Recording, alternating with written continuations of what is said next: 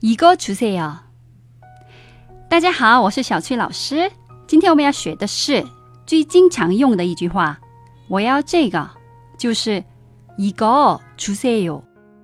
一个出色哟，在韩国餐厅点菜的时候，可以指着图片跟阿姨“이모님”说：“我要这个，一个出色哟。”这句话我们购物的时候也学过。在韩国经常用到的一句话，一定要记住哦。那我们复习一下吧。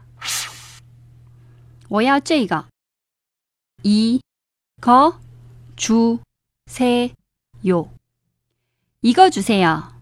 节目的最后提醒大家关注我的微信公众号“旅游韩语”，获取更多关于韩国的精华攻略。那我们下一集再见，안녕히계세 요。